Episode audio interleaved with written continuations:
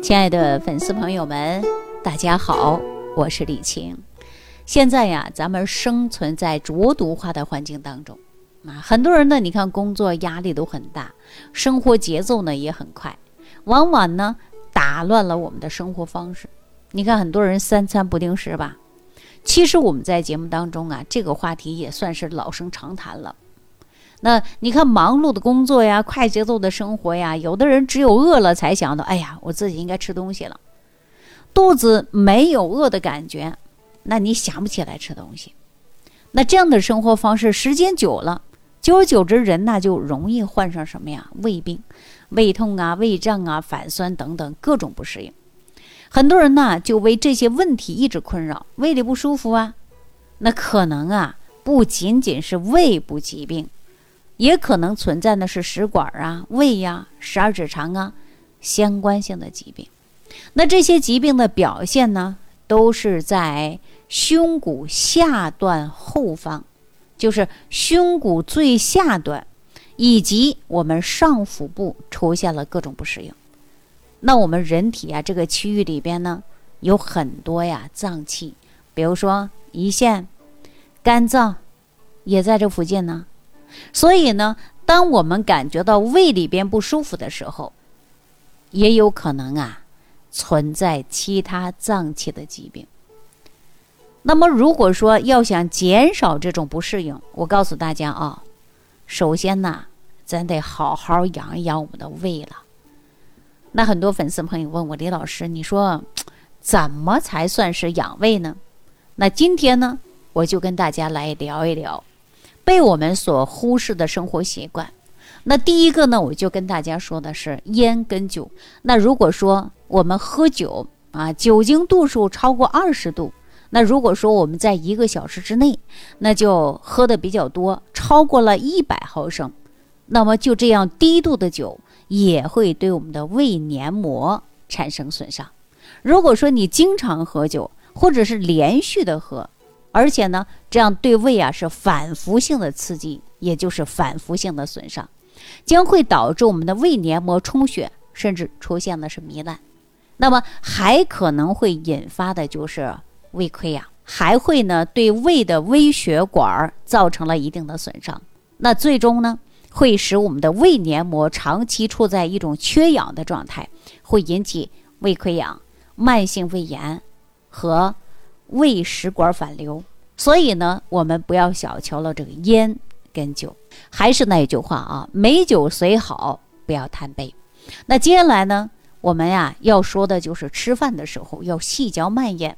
那我们现在吃东西的时候啊，我建议大家呢要把食物在口腔啊，你慢慢咀嚼二十下以上，你再咽下去。这个习惯的问题啊，这就是一个习惯的问题。那咱们尽量的把食物啊嚼碎、嚼烂了，你再咽下去，不然呢就很容易在进食过快或者吃的狼吞虎咽的，那么吞入过多的空气也会造成啊胃里边出现胀气的现象，增加了我们胃部的负担。那还有一点呢，就是在吃东西的时候，咱们呀要吃温热的食物。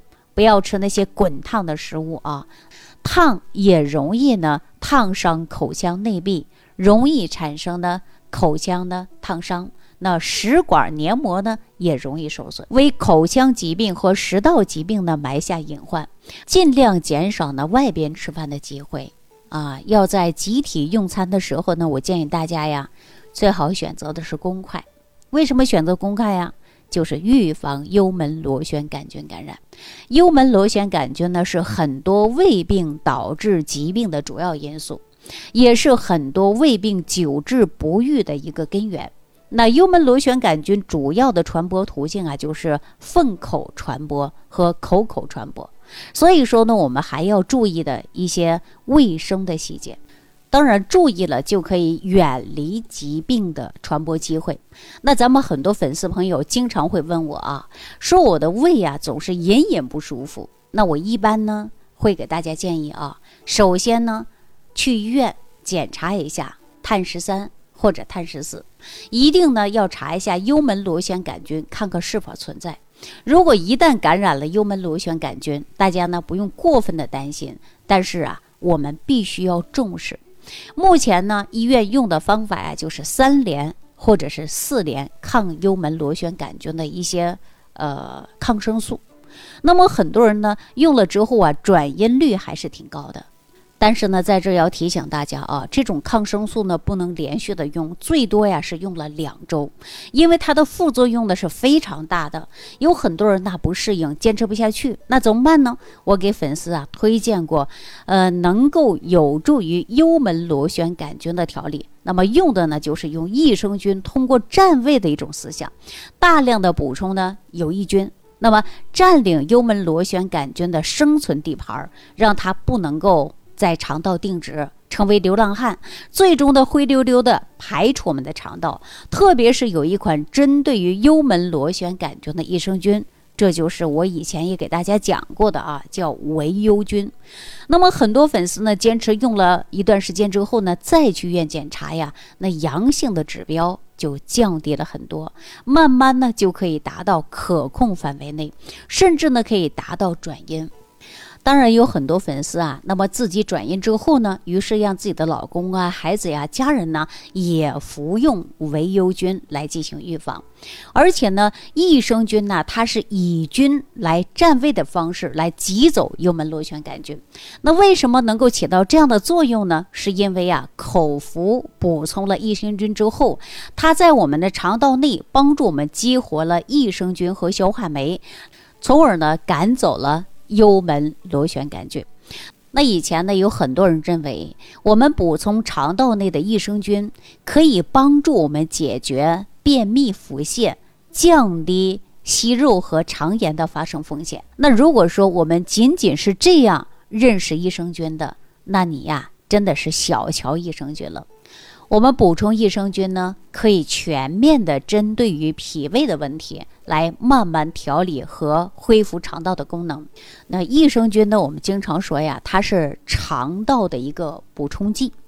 那益生菌呢？它能够在于我们胃肠壁上形成生物的保护膜，阻断了有害菌对胃肠膜的腐蚀。那有了更多益生菌的加入，那很多人的过敏呐、营养不良的问题啊，都能得到很好的改善。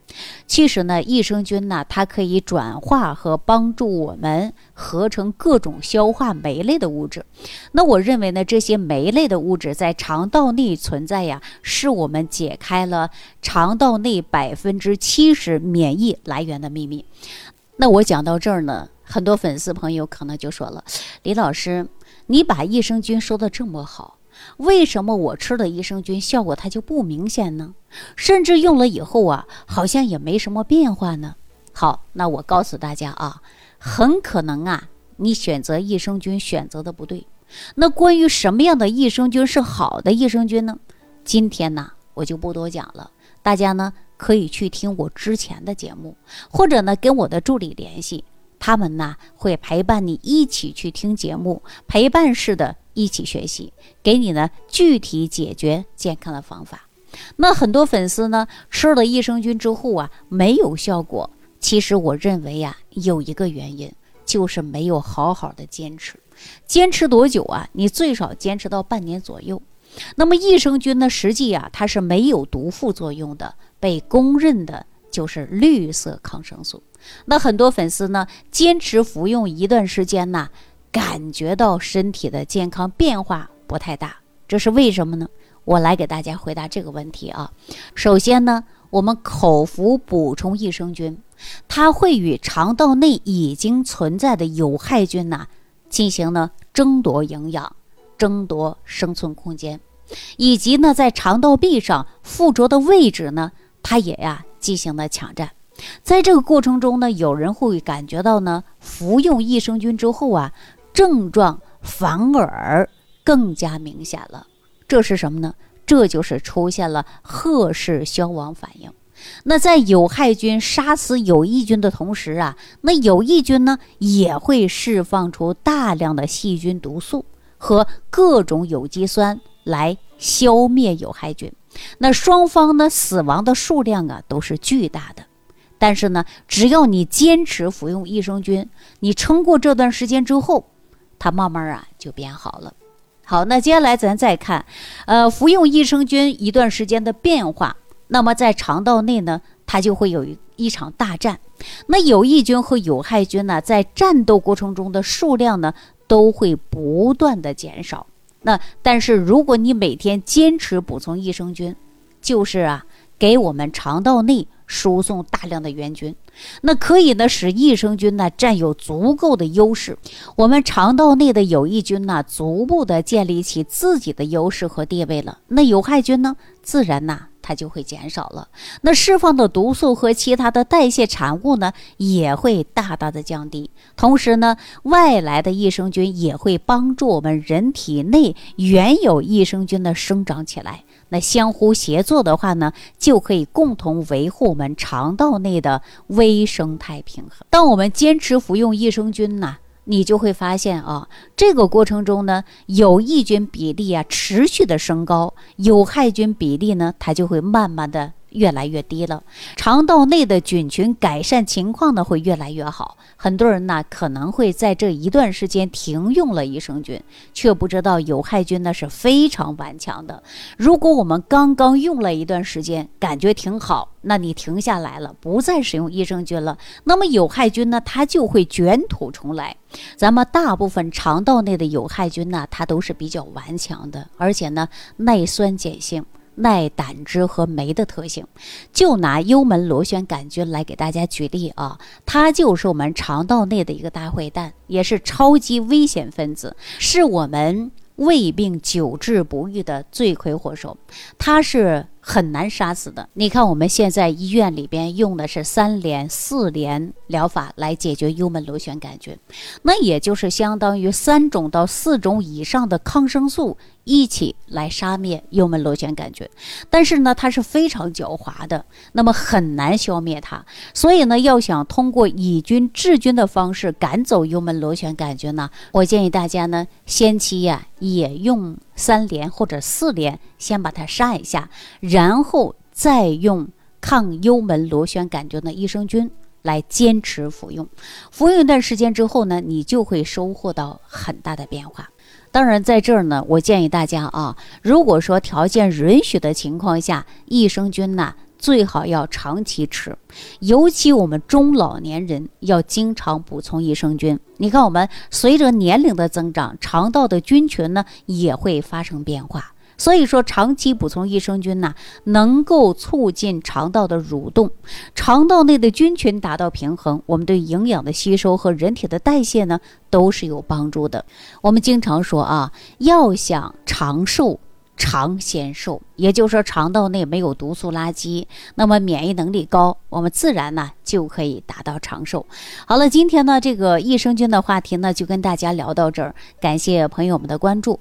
如果大家有问题呢，也可以在评论区留言给我。好，下期再见。感恩李老师的精彩讲解。如果想要联系李老师，您直接点击节目播放页下方标有“点击交流”字样的小黄条，就可以直接微信咨询您的问题。祝您健康，欢迎您继续收听。